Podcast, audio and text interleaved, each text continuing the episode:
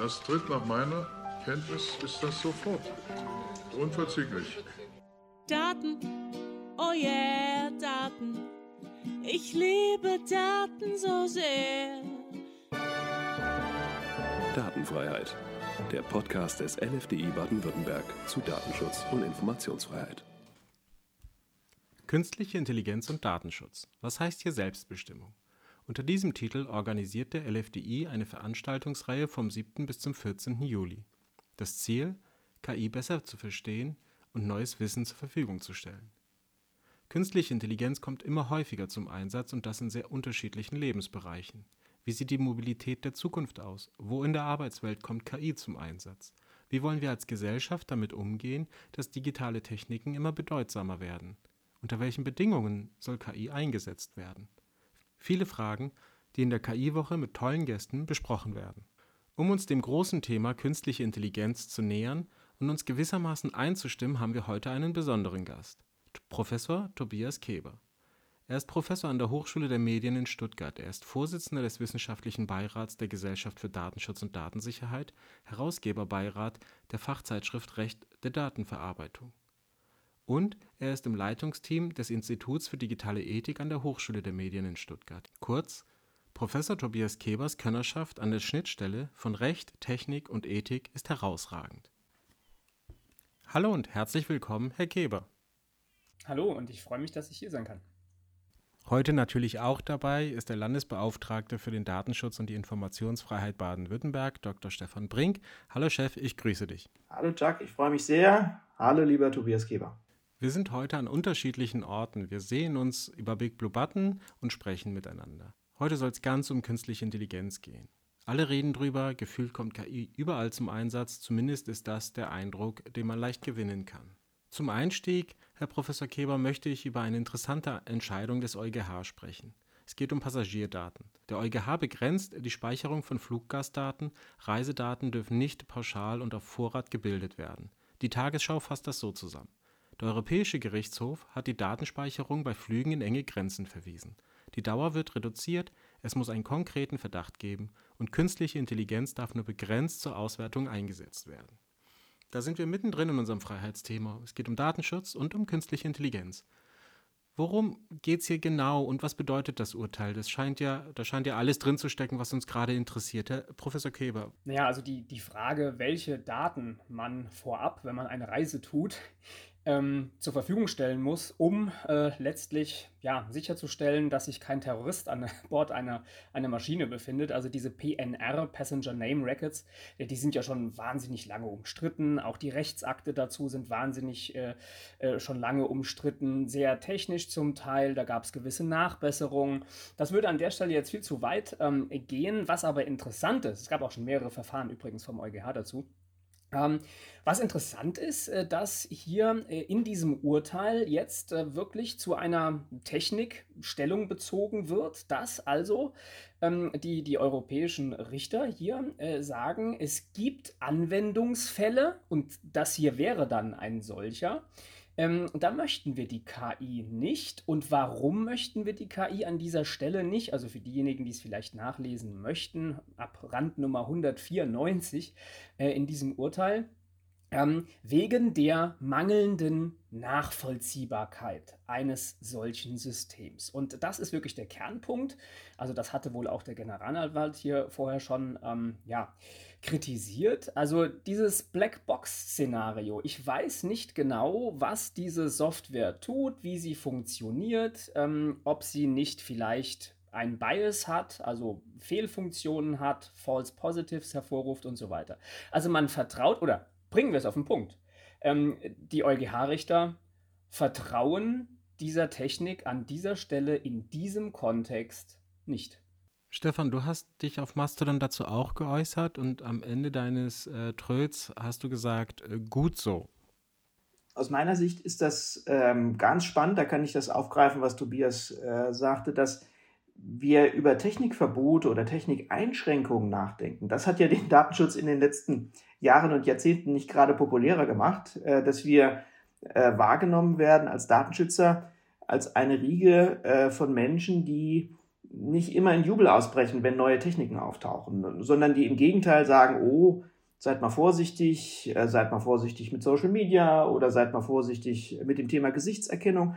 Und ähm, in dieses Horn stößt jetzt auch der EuGH. Ich kann das sehr gut nachvollziehen. Ich glaube tatsächlich, dass nicht alles, was an moderner Technik ähm, entwickelt und auf den Markt geworfen wird, jetzt ähm, nur weil sie da ist, auch eingesetzt werden muss. Ähm, ich glaube, der Weg, den wir in Europa gehen, dass wir sagen, na, wir schauen uns auch die negativen Möglichkeiten an, die Szenarien und äh, grenzen dann bestimmte Einsatzmöglichkeiten auch ein. Ich kann das gut nachvollziehen, aber das wird äh, auch wieder in der öffentlichen Auseinandersetzung eine ganz schwierige Position für uns Datenschützer sein, darauf hinzuweisen, ja, es gibt da etwas, was als der äh, neue heiße Scheiß gilt, äh, wo man also sagt, hier ohne KI geht gar nichts mehr und ähm, Forschungsvorhaben ohne KI sind im Prinzip schon äh, vorgestrig. Nein, wir müssen äh, uns die Freiheit nehmen, intensiv darüber nachzudenken und auch eben ähm, uns zu überlegen, was kann denn schiefgehen in dem Bereich, welche negativen Aspekte gibt es denn? Neben all den äh, positiven Blütenträumen, die von anderen gepusht werden, sind wir dann in der Rolle der Nachdenklichen. Und wir müssen auch immer darauf hinweisen, am Ende brauchen wir äh, nicht eine wirtschaftliche Entscheidung, sondern eine gesellschaftliche Entscheidung. Eine umfassende Entscheidung darüber, welche Techniken setzen wir ein. Das haben wir im Bereich der Gesichtserkennungstools, glaube ich, ganz gut geschafft, auch im politischen Raum darauf hinzuwirken, dass nicht alles gemacht wird, was da geht. Und vor genau derselben Herausforderung stehen wir beim Thema KI und dass der Europäische Gerichtshof da so einsteigt, finde ich absolut ermutigend.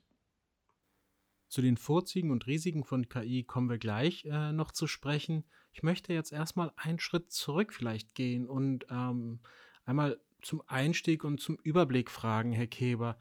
Was ist künstliche Intelligenz eigentlich? Ja, das ist natürlich eine der vielleicht wichtigsten Fragen. Ne? Die, die scheinbar so triviale Frage, was ist das überhaupt? Ähm, wir haben uns in einem Forschungsprojekt schon vor zwei Jahren oder zwei, drei Jahren sogar äh, mal angesehen, wie wird das eigentlich definiert, ähm, diese künstliche Intelligenz? Ne? Ähm, weil spätestens, spätestens, wenn man etwas rechtlich regulieren möchte und wenn man also sagt, naja, wenn etwas vorliegt, dann knüpfe ich bestimmte Rechtsfolgen daran, ähm, spätestens dann braucht man eine Vorstellung, ähm, was sich denn begrifflich dahinter verbirgt. Und ähm, wir haben ganz viele Papiere äh, evaluiert, ne? vor allem auf dem Gebiet der Ethik, aber auch schon, schon erste rechtliche Regeln und haben uns das weltweit im Grunde angeguckt.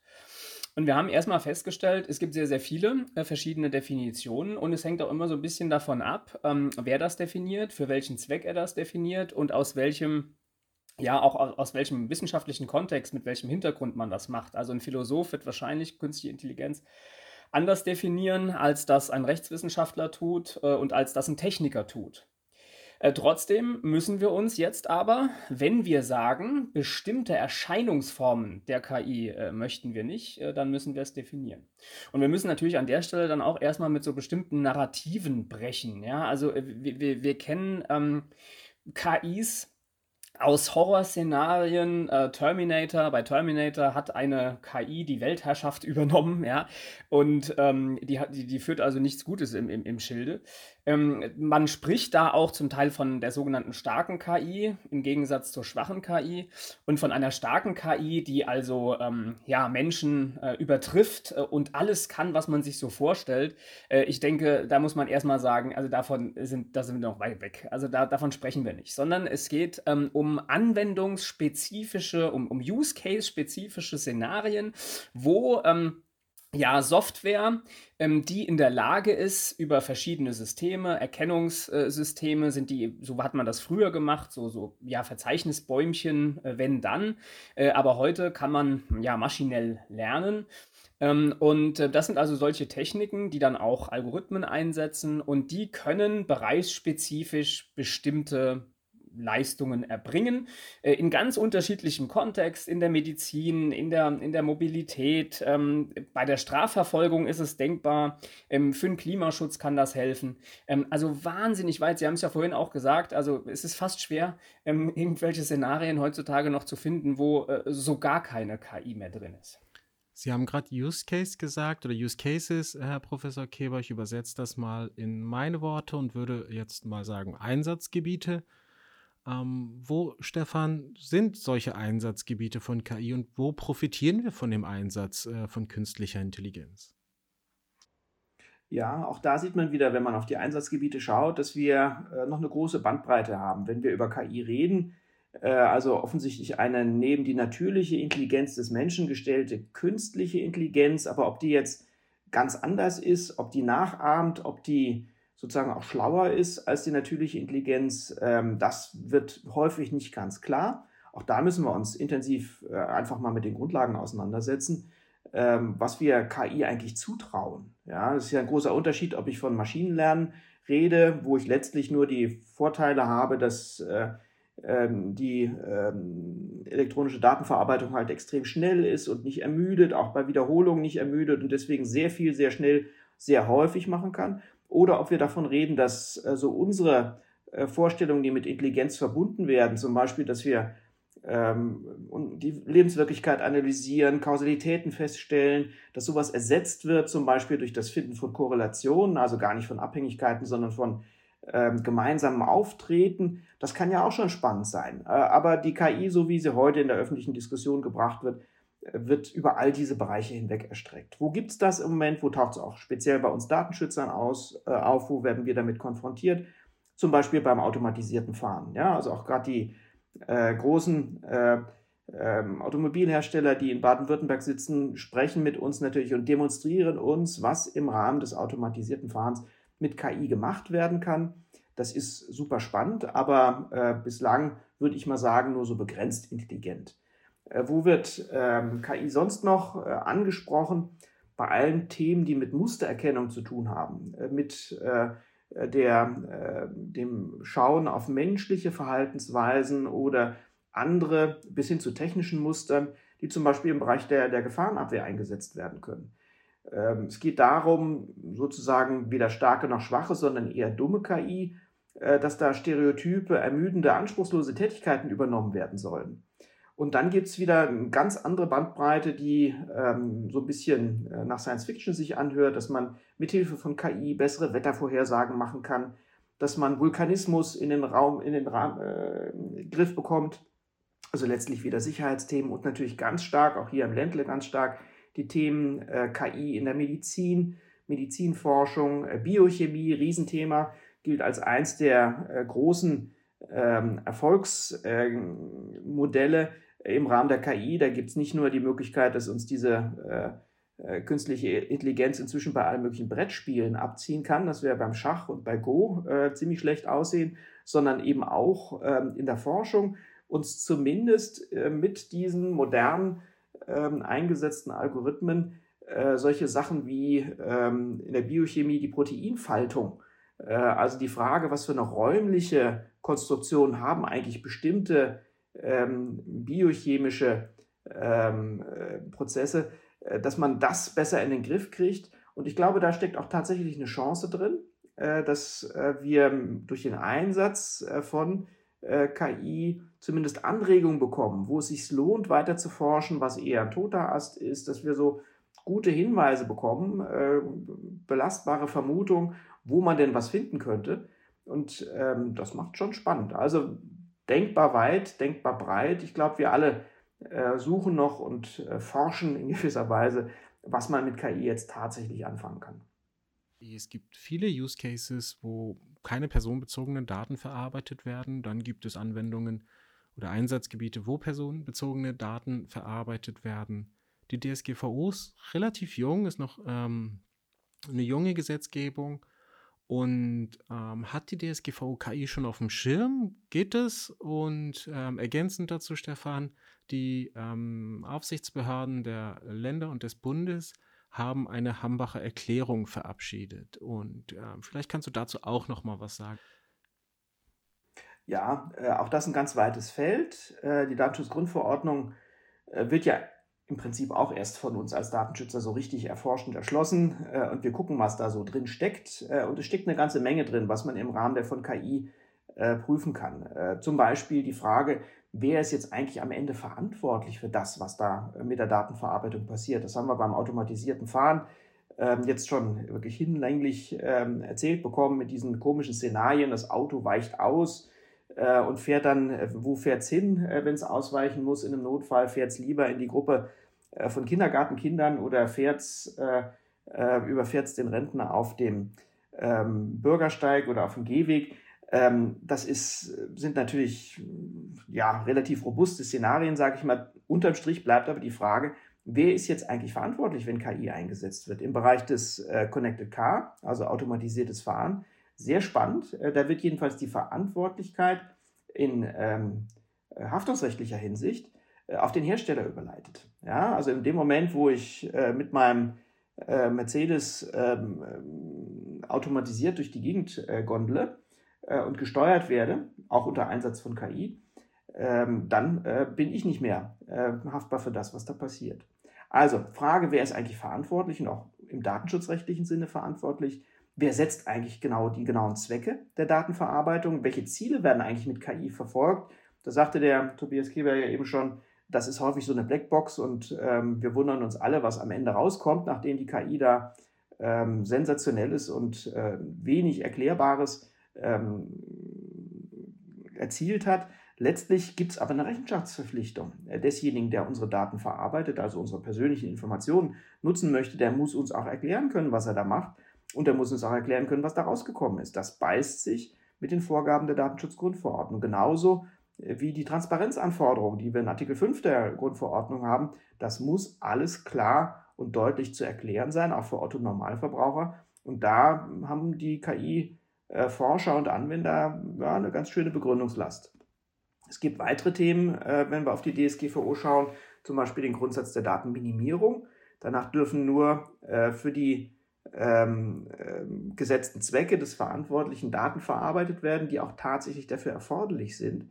Ähm, daran scheint es aus meiner Sicht manchmal zu hapern äh, bei der KI, weil da eher so ein Catch-all-Ansatz ist. Wir sammeln mal alles, äh, werfen es in einen großen Eimer, rühren dreimal um und sind begeistert. Das kann es nicht sein, äh, sondern es muss ganz klar zugeordnet werden, warum ich ein bestimmtes personenbezogenes Datum in einen bestimmten Prozess einführe, was ich mir davon verspreche und was, welchen Zweck es nachher dafür gehabt hat. Und schließlich, äh, äh, wir müssen die KI äh, bändigen, darüber hatten wir ja eingangs schon gesprochen. Und auch dafür haben die Datenschützer eine ganze Reihe von sogenannten technisch-organisatorischen Maßnahmen in ihrem äh, Tornister. Äh, und auch darüber müssen wir natürlich nachdenken, äh, was setzen wir dort ein? In welchem ähm, Umfang muss ich zum Beispiel tatsächlich mit personenbezogenen Daten arbeiten? Reichen da nicht äh, sozusagen abgeschwächt personenbezogene Daten, indem ich mit Pseudonymen arbeite? Kann ich nicht anonymisieren? Was genau braucht denn die KI? Braucht die wirklich ähm, die ähm, personenbezogenen Daten von besonders vielen Menschen, ohne genau sagen zu können, zu welchen Zwecken sie sie zu bestimmten ähm, Zielen einsetzt. Hemmt der Datenschutz die Entwicklung der KI in äh, Europa? In anderen Ländern kann man da vielleicht sehr viel freier und entspannter, nenne ich es mal, ähm, neue Anwendungen ausprobieren, gucken. Andere Kontinente, andere Rechtssysteme haben einen anderen Blick auf den Umgang mit personenbezogenen Daten. Also ist da Europa im Hintertreffen? vielleicht als ersten Einstieg, natürlich äh, beschränkt äh, der richtig verstandene Datenschutz auch Einsatzmöglichkeiten äh, von Technik. Ähm, das ist, kann gar nicht anders sein, äh, sonst wäre der Datenschutz von vornherein zur Ineffektivität verurteilt.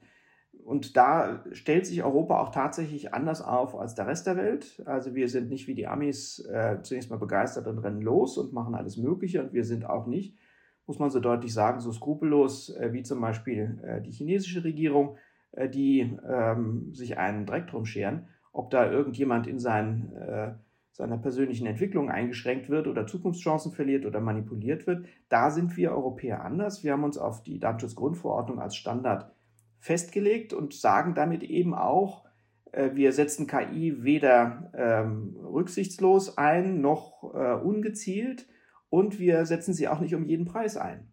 Äh, also es geht nicht nur darum, dass am Ende ähm, der, der effizienteste Prozess gewinnen soll, sondern wir wollen, dass am Ende auch unsere Werte noch hochgehalten werden. Und da steht eben äh, der Mensch im Mittelpunkt. Da geht es darum, dass äh, die Selbstbestimmung, die Freiheit der Bürgerinnen und Bürger ein ganz wichtiger Aspekt ähm, sind und sich auch durchsetzen muss in sehr, sehr vielen Bereichen. Und das ist nicht nur um wirtschaftliche Fragestellung geht oder um die Fragestellung, wie eine Regierung am besten mit dem eigenen Volk zurechtkommt. Ähm, da haben wir rechtliche Standards gesetzt äh, in Europa und äh, die führen dazu, dass nicht alles, was technisch möglich ist, auch dann praktisch umgesetzt werden darf. Herr Keber?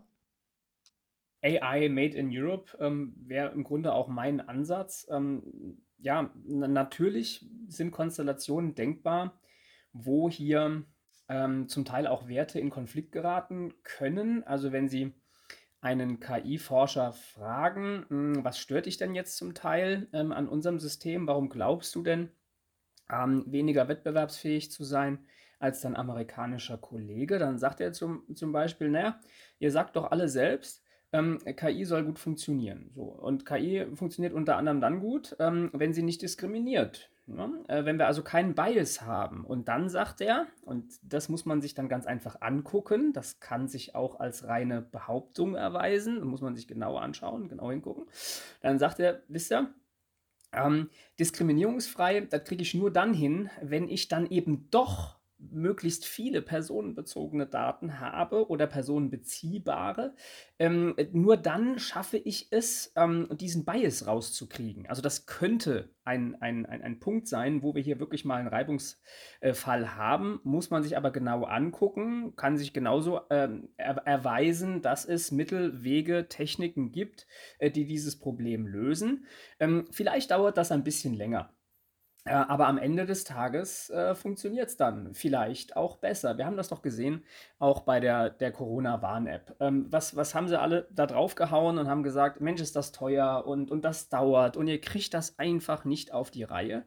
Ja, am Ende des Tages hatten wir aber ein Produkt, das funktioniert hat. Ja, und äh, wir haben es geschafft, ähm, den Datenschutz ähm, ja, und den Gesundheitsschutz da übereinander zu kriegen in einer Art und Weise, wo auch Datenschützer sagen, ja, das, so kann man das machen. Ähm, und das kann sein, dass das ein bisschen länger dauert, ähm, aber es ist das nachhaltigere Ergebnis. Und, und das muss man vielleicht äh, sehen. Nachhaltigkeit, äh, wir sprechen in allen Bereichen darüber. Äh, und das gilt natürlich auch für diesen. Ähm, nicht kurzfristig irgendwas bauen, was kurzfristig mal funktioniert. Und dann stellt man fest, oh, ähm, das war ähm, eine Technik, äh, die ja, hat sich als problematisch erwiesen. Hat äh, zum Beispiel bei der Atom Atomenergie ja auch nicht so wahnsinnig gut funktioniert. Ähm, und vor dem Hintergrund haben wir in der Europäischen Union immer also schon lange bevor es die KI-Verordnung gab oder den Entwurf der KI-Verordnung gesagt, äh, KI muss trustworthy sein. Ne? Also ich, ich, ich muss vertrauen können. Und dann ist die zentrale Frage, ja, wie kriege ich das denn hin? Also Vertrauen, das ist mein Ziel was sind denn die Tools, die Vertrauen schaffen? Ja, ja, und an einem System kann ich dann vertrauen, wenn ich ungefähr weiß, wie es geht. Ja, ich habe irgendwie eine Vorstellung, wie es funktioniert, also Erklärbarkeit.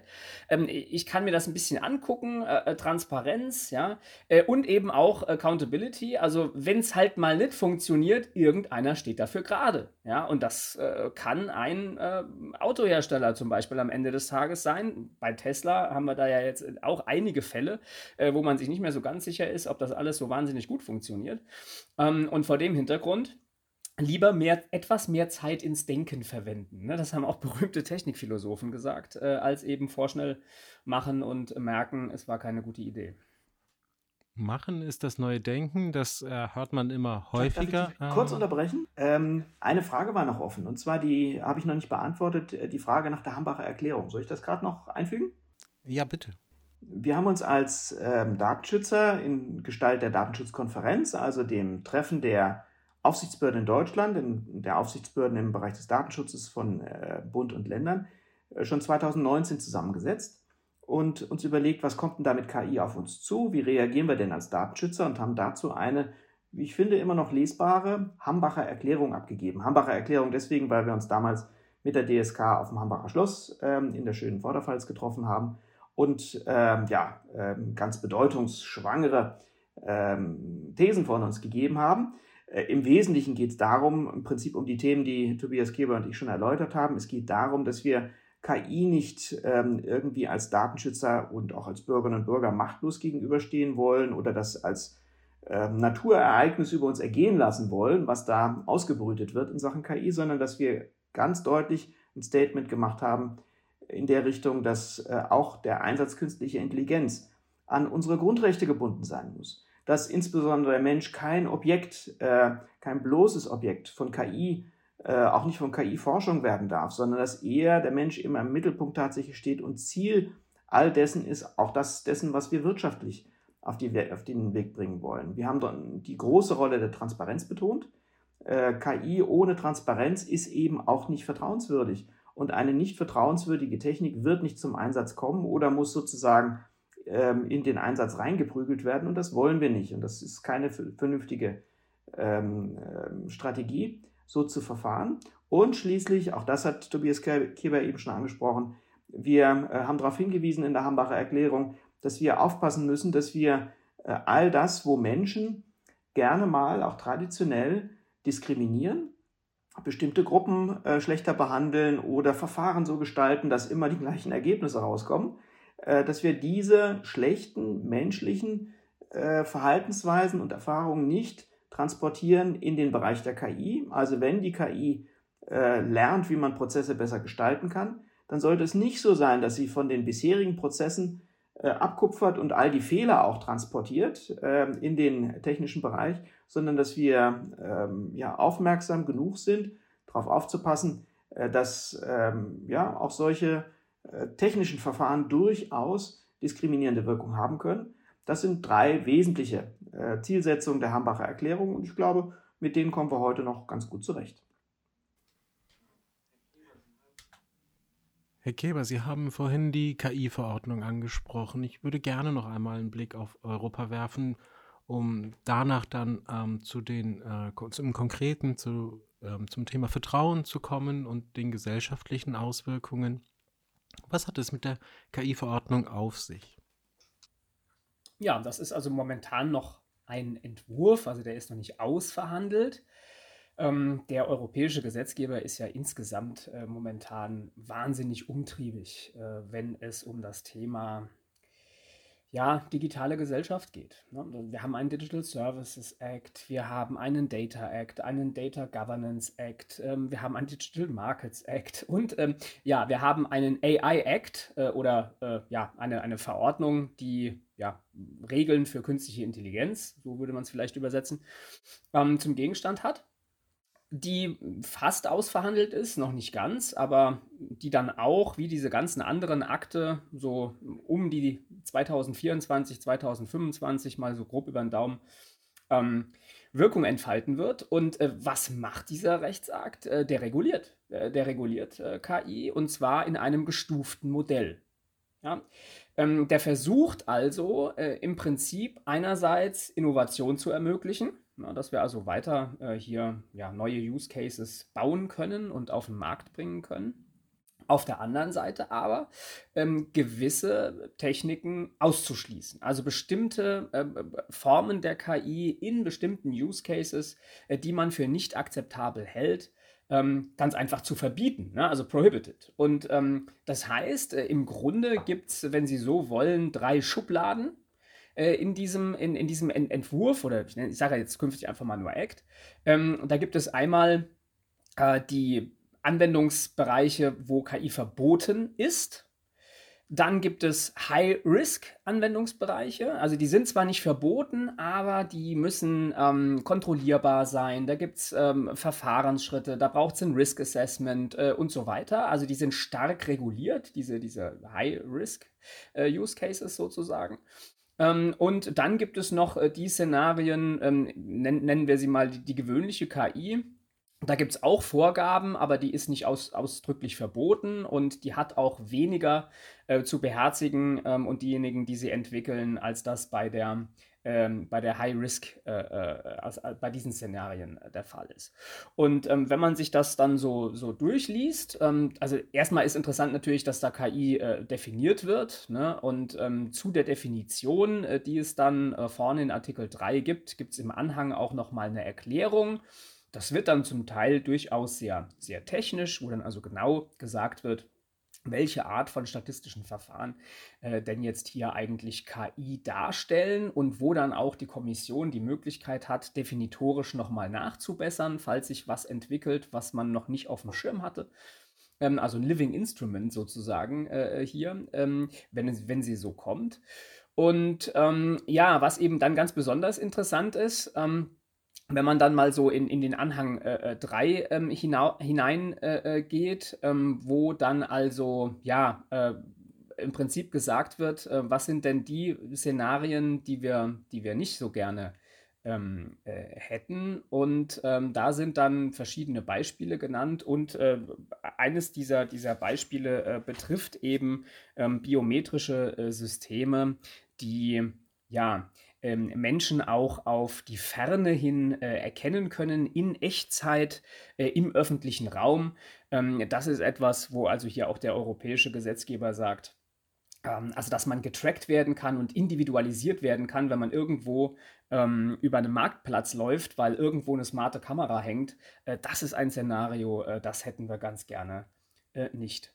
Ja, und so von der Grundüberlegung würde ich sagen, äh, mit so verschiedenen Schubladen, das ist schon eigentlich eine gute Idee. Ne? Dann ist natürlich die Frage bei bestimmten Szenarien, wo, wo pappen wir das jetzt hin? Ist das schon High Risk äh, oder, oder ist es vielleicht sogar Prohibited? Darüber wird man dann streiten müssen.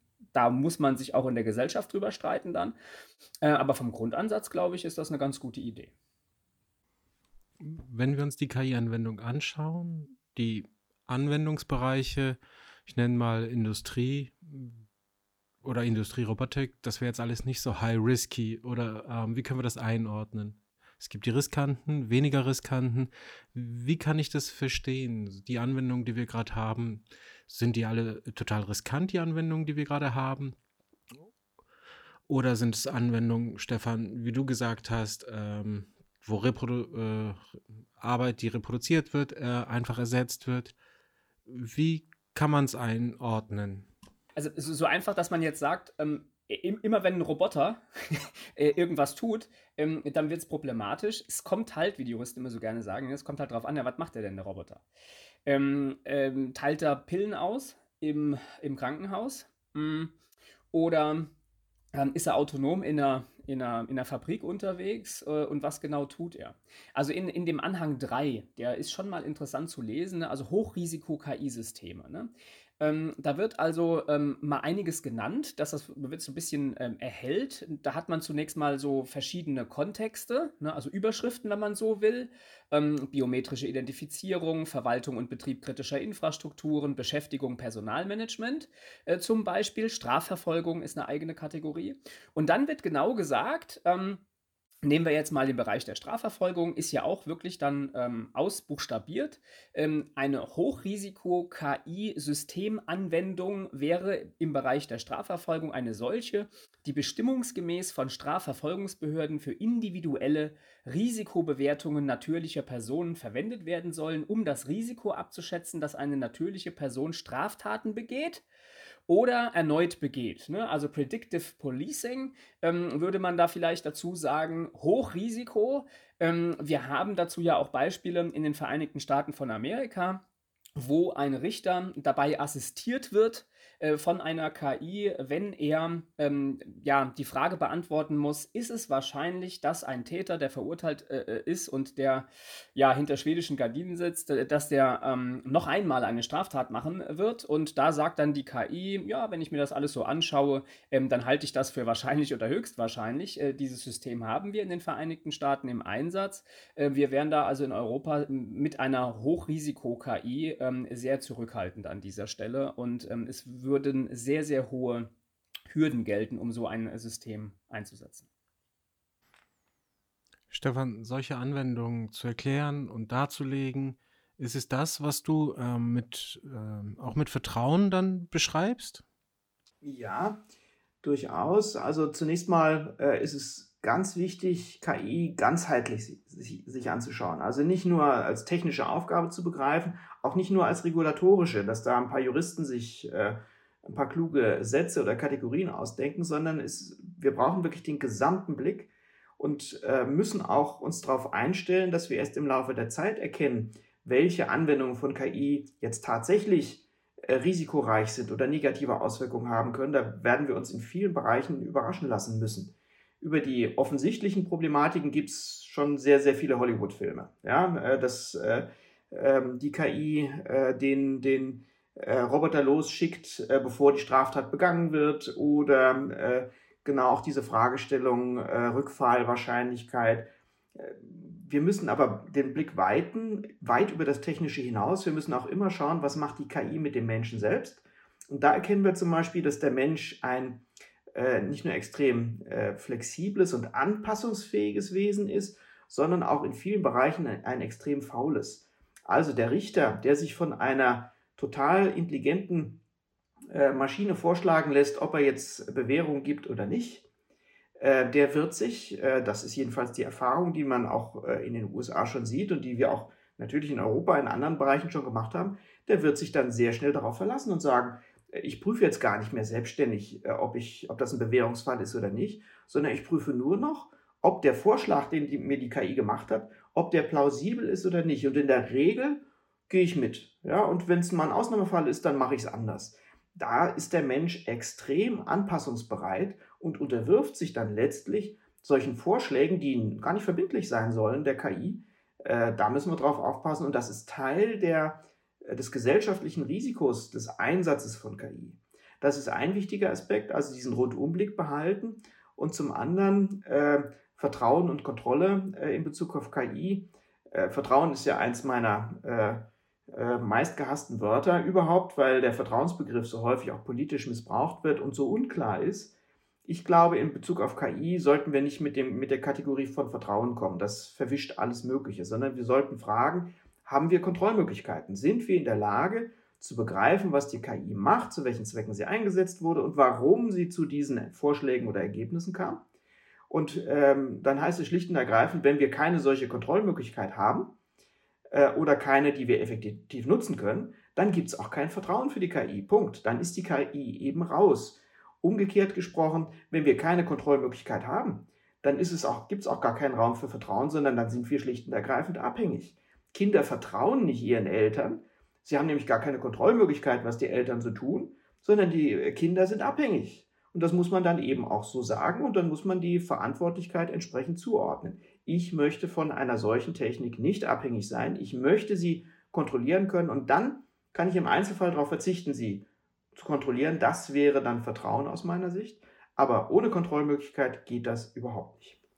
Manchmal muss man ja auch erstmal so eine Idee entwickeln und gucken, was geht und sich dann äh, im Zweifel im Nachgang dazu korrigieren. Mhm. Ist das dann auch Teil des Vertrauens, ähm, sich dann zu korrigieren und es anders zu machen, dann versuchen besser zu machen? Na klar, äh, da gibt es zum einen natürlich äh, große Spielräume in der Entwicklung von KI. Äh, geht nicht darum, dass wir die Forschung begrenzen. Es mag Bereiche geben, wo wir von vornherein sagen, da lassen wir KI nicht ran, das ist uns zu gefährlich. Ja?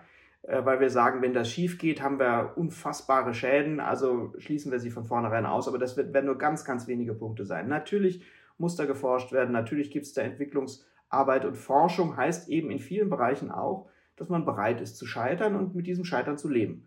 Und das können wir Datenschützer auch akzeptieren, wenn man sozusagen noch den Prozess insgesamt im Griff hat, ähm, dass es dabei auch Schaden geben kann, auch Schaden bei den ähm, äh, unserem Schutzgut, den personenbezogenen Daten, das wird man, wenn man eine freie Forschung haben möchte, einpreisen müssen. Das ist so. Und natürlich äh, brauchen wir auch einen gesellschaftlichen Lernprozess im Umgang mit KI. Das sind keine, aus meiner Sicht keine äh, Gegenargumente gegen KI, äh, sondern äh, ich wende mich nur dagegen, dass wir in eine Situation reinkommen, äh, wo wir vor einer KI stehen und sagen, ähm, wir können nicht genau sagen, was da passiert ist, äh, aber es ist ganz wunderbar und wir machen das jetzt. Das darf nicht sein, sondern äh, äh, nach der Entwicklung und nach den gesellschaftlichen Prozessen damit umzugehen, brauche ich eben auch immer eine gesellschaftliche Entscheidung. Will ich das wirklich? Und diese Entscheidung kann nur auf Basis von Kontrollmöglichkeit eine gute und äh, auch eine nachhaltige ähm, Entscheidung sein. Darauf hatte äh, Tobias Geber eben schon hingewiesen. Es ist ja auch häufig so, dass wenn neue Techniken eingeführt werden, wie beim Film, als der erfunden wurde, es einfach noch einen anderen Umgang damit gab, als es ihn heute gibt. Ja, vielleicht noch als Ergänzung. Ne? Also das Kino ist ja, ist ja ein schönes Beispiel. Ne? Und, und heute wissen wir, ähm, das Kino hat sich zumindest überwiegend als harmlos erwiesen. Ne? Äh, und jetzt kann man natürlich sagen, ja, und äh, da wollten die da ganz viel regulieren. Ähm, Gab es tatsächlich äh, damals äh, eigene Gesetze, die dann gesagt haben, naja, bei Kinos, da gucken wir mal genauer hin, ob es da nicht Schund- und Schmutzliteratur, so hieß das damals, ähm, gibt und da regulieren wir mal ein bisschen schärfer und so. Ähm, das haben wir zurückgenommen. Äh, es gibt aber andere Bereiche, wo wir lernen mussten, äh, da waren wir vielleicht ein bisschen zu forsch, ja, also bei, bei der Entwicklung der, der Röntgenstrahlen im medizinischen Bereich. Ähm, da hat man am Anfang äh, mehrmals täglich seine Hand geröntgt, einfach weil es witzig war und weil man dann seinen Kollegen gezeigt hat, guck mal, äh, das ist meine Hand, äh, bis man feststellte, oh, äh, Strahlenbelastung ist ja möglicherweise doch nicht so gut und Röntgen ist fein, aber wenn man es jeden Tag fünfmal macht, ähm, wird es auf Dauer problematisch. So, das heißt also, ähm, man kann da auch Gegenbeispiele finden. Ne? Deswegen ist ja so ein differenzierter Ansatz äh, oder deswegen ist ja auch die Differenzierung so wichtig. Und ähm, die, bei der gesellschaftlichen Debatte, da muss man, äh, das sehe ich ganz genauso, auch viel früher zum Teil anfangen und fragen. Ähm, also ich bin ein großer Fan von, von Joseph Weizenbaum, ein, ein, ein Informatiker, der ja leider 2008 gestorben ist der am, am MIT gearbeitet hat ähm, und der so ein bisschen als, als, als äh, ja, äh, Ketzer unter den Informatikern, also unter den eigenen äh, Kollegen äh, galt. Der hat ganz tolle Sachen gemacht, der hat Chatbots entwickelt, schon in den 60er, 70er Jahren, Eliza zum Beispiel. Ähm, und ähm, der hat immer gesagt, ja, wir müssen schon genau gucken und ähm, der hat so Fragen gestellt, äh, von wem und wie wurde überhaupt entschieden, dass wir das wollen und dass wir das vor allem, und darauf kann man es eindampfen, also Weizenbaum hätte immer bei jeder Technik und natürlich auch bei der KI gefragt, brauchen wir das? Ja, und, und, und es, gibt, es gibt so viele äh, technische Anwendungen, wo man sich die Frage auch heute noch stellen kann, was man jeden Tag benutzt. War das eigentlich so eine super Erfindung? Also wenn ich abends vorm Fernseher sitze äh, und die Fernbedienung habe, dann bewege ich mich gar nicht mehr äh, vom Sofa weg. Ähm, äh, Braucht es das also? Ähm, das heißt also bei jeder technischen Entwicklung erstmal fragen, ähm, wie ist der Benefit äh, davon? Bringt uns das tatsächlich einen großen Benefit ähm, oder, äh, oder nicht? Und die nächste Frage, welchen Wert habe ich? Ähm, Stefan hat ja vorhin ge gesagt, ja, Menschen tendieren dazu, faul zu sein. Ähm, und dann, dann muss die Gesellschaft sich auch die Frage stellen, okay, äh, es gibt Bereiche, da ist es nicht gut, faul zu sein. Äh, das wäre der Richter, äh, der ähm, bei der Bewährungsfrage äh, einfach sagt, ich übernehme das, was, was, was die KI sagt, ähm, äh, Akte zu, nächster Fall. Äh, da wäre Faulsein schlecht. Ähm, aber gut wäre oder akzeptabel wäre es, wenn der Richter sagt, was mich total nervt, ist das Protokoll schreiben. Äh, dass ich hier, ich muss hier eine Verhandlung leiten äh, und dann soll ich nebenher auch noch protokollieren und so und, und das auch noch möglichst ausführlich. Da kann ich mich auch gar nicht mehr auf den Fall konzentrieren. Ähm, und wenn ich da eine KI habe, die wenigstens nebenher das, das, das Protokoll schreibt, halbwegs gescheit über die Verhandlung, äh, dann ist es an der Stelle ja gesellschaftlich vielleicht auch okay, faul zu sein. Und da ist es dann auch okay, ähm, dass, die, dass die KI äh, arbeitet. Und, das, und das muss die Gesellschaft festlegen. Vielleicht, äh, Chuck, bei den äh, Beispielen, die wir jetzt genommen haben, sind wir sehr weit in die Vergangenheit gegangen. Äh, bei der Frage, wie gewöhnt sich Gesellschaft äh, an neue technische Herausforderungen oder äh, Angebote. Äh, wir sind ins ähm, späte 19. Jahrhundert gegangen, was den Film anging, haben jetzt über Fernsehen gesprochen. Ich glaube, das ähm, gravierendste Experiment, das wir gerade machen, ist das Experiment ähm, mit unseren Jugendlichen in Social Media. Äh, da wissen wir auch nicht, wie das ausgeht. Wir sehen massive Schäden, die dadurch hervorgerufen werden, dass äh, äh Jugendliche so intensiv miteinander kommunizieren, nicht nur was die, die Zeit angeht, ähm, die sie dort reinstecken, sondern was das auch für ähm, mit ihnen selbst macht, mit ihrem Selbstbild macht, äh, mit äh, ihrer Kommunikationsfähigkeit, mit den gruppendynamischen Prozessen, dass da Außenseiter gebildet werden. Das ist äh, Körperbildstörungen gibt, äh, dass es äh, eine ganz neue Art und Weise auch gibt, mit Sexualität umzugehen. Das ist alles ein Riesenexperiment und ich glaube, wir Menschen sind nicht so wahnsinnig stark da drin, solche Experimente immer mal wieder auch in Frage zu stellen und genau, äh, Tobias, die Frage zu stellen, brauchen wir das eigentlich? Wollen wir das wirklich? War das jetzt erfolgreich? In den Sozialwissenschaften wird das Pfadgebundenheit genannt. Wenn wir mal irgendwo langmarschiert sind, äh, dann geben wir das ungern wieder auf. Also wir machen jetzt einfach mal weiter mit Social Media, auch wenn es immer äh, bekloppter wird in mancher Hinsicht, ja, wenn dann, äh, dann eben es noch schneller, noch kürzer, noch TikTokiger wird ähm, und sind ganz schwer nur dazu zu bekommen, uns einzugestehen, möglicherweise sind wir da zu weit gegangen, das war keine so gute Idee. Lasst uns mal bestimmte Techniken auch wieder nachträglich einschränken oder zurückdrehen. Deswegen ähm, wir müssen schon darauf achten, äh, dass wir uns auch nicht überfordern ähm, als Gesellschaft. Es geht ja, wie du sagst, um die gesellschaftliche Einordnung und den Umgang und die Aushandlung davon. das aktuelle Beispiel Social Media, das du genannt hast, ist natürlich sehr einleuchtend, weil es sehr aktuell und sehr virulent ist und auch so ein bisschen in die Zukunft weist. Ich würde einen kleinen Ausblick wagen wollen. Ähm, was bringt die Reise in die Zukunft mit diesem technischen System?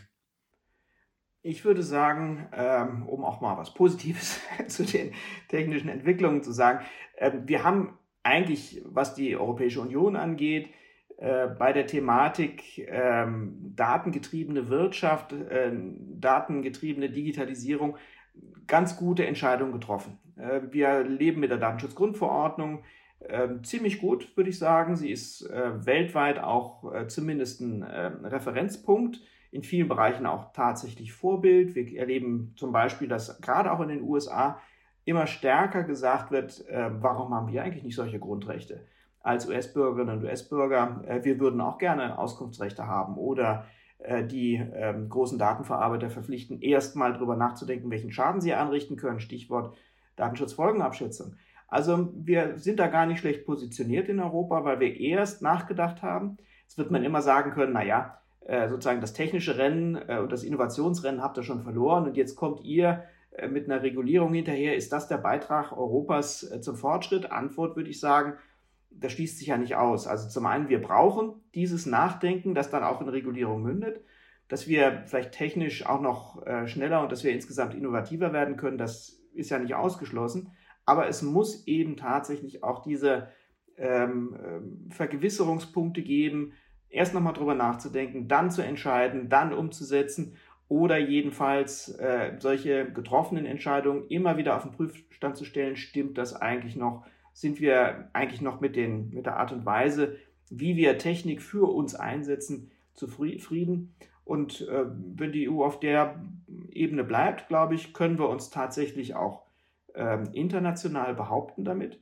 Äh, ganz wichtig ähm, und sehr positiv, dass in diesem äh, Modell, in diesem Wertmodell Europas der Datenschutz fest verankert ist und äh, sich keineswegs als äh, ähm, Ausschluss aus dem äh, internationalen Markt äh, erweist, sondern als wichtiger Faktor, der von vielen inzwischen auch als Vorteil begriffen wird.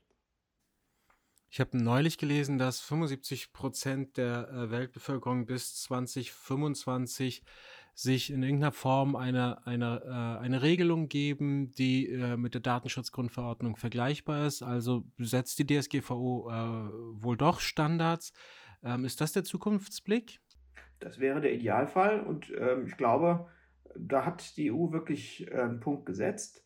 Das ist alles nicht in Stein gemeißelt. Ob wir das tatsächlich ähm, international behaupten können, ob wir überhaupt mit unseren eigenen Regeln äh, letztlich gut und sinnvoll umgehen können, das ist offen. Äh, daran müssen wir arbeiten, darum müssen wir uns bemühen. Aber ich bin sehr dankbar dafür, dass wir überhaupt diese, äh, diesen Strang aufgemacht haben, dass wir diese Perspektive entwickelt haben und ähm, eben nicht wesentlich kurzfristiger und auch kurzschlüssiger agiert haben als viele andere internationale Player. Herr Keber, wie geht die Entwicklung weiter?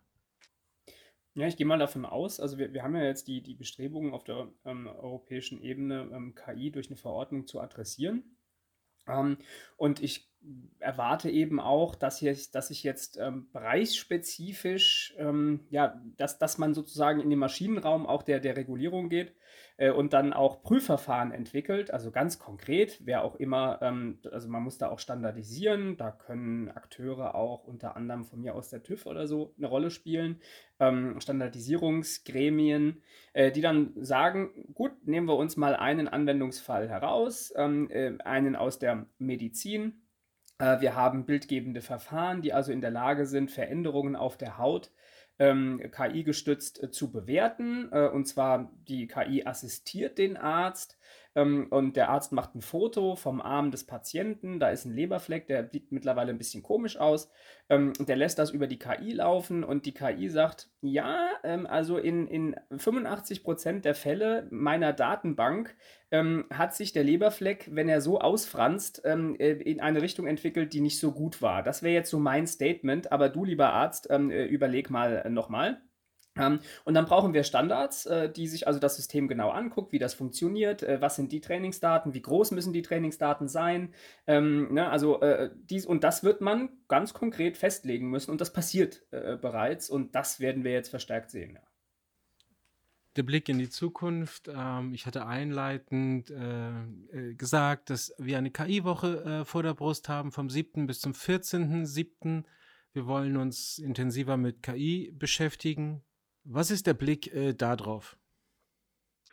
Ja, zum einen freue ich mich total, dass wir äh, das auf die Beine gestellt haben und dass es auch sehr schön gewachsen ist im Laufe der äh, Planung, dass wir jetzt eine ganz umfassende äh, Thematik vor uns haben, wo wir in erster Linie lernen. Wir wollen kapieren, äh, was es mit KI auf sich hat, wie weit die schon ist, äh, wo die Entwickler und Anwender Probleme sehen und wie wir als Datenschützer unsere eigenen Kriterien entwickeln mit einem wirklich, wirklich Rundumblick. KI und Wirtschaft, KI und Wissenschaft, KI und Beruf, KI, äh, KI und äh, Arbeit, KI zu Hause, äh, KI im Bildungsbereich, äh, KI und Gefühle haben wir auch eine äh, sehr, schön, sehr schöne Thematik. Also wir klopfen wirklich äh, von allen Seiten an das Thema an mit tollen Expertinnen und Experten aus der Wissenschaft, aus der Wirtschaft, aus Ministerien.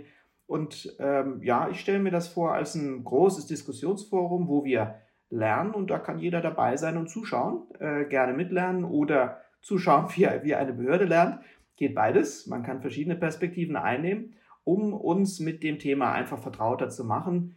Ähm, wir haben jetzt auch äh, in unserem Gespräch äh, nicht nur Chancen, sondern eben auch ähm, große Herausforderungen schon gesehen. Und um das besser einordnen zu können, um uns selbst auch die Dringlichkeit ähm, unserer Befassung mit KI vor Augen zu führen. Deswegen machen wir diese KI-Woche. Und ähm, da freue ich mich total, dass wir äh, unser Haus öffnen können dafür, äh, dass wir Teilnehmerinnen und Teilnehmer auch hier bei uns in der Behörde haben werden oder äh, auch gerne online. Das wird für alle ein großer Lernprozess und ähm, verspricht wirklich interessant zu werden. Und das Lernen hat hier und heute schon begonnen und dafür bedanke ich mich. Danke, äh, Stefan, äh, dass du heute da warst. Danke, Herr Professor Keber, für Ihren äh, Blick auf die Dinge, dass Sie uns geholfen haben, KI besser zu verstehen und einzuordnen. Vielen Dank. Sehr gern. Ja, sehr gerne. Danke. Tschüss.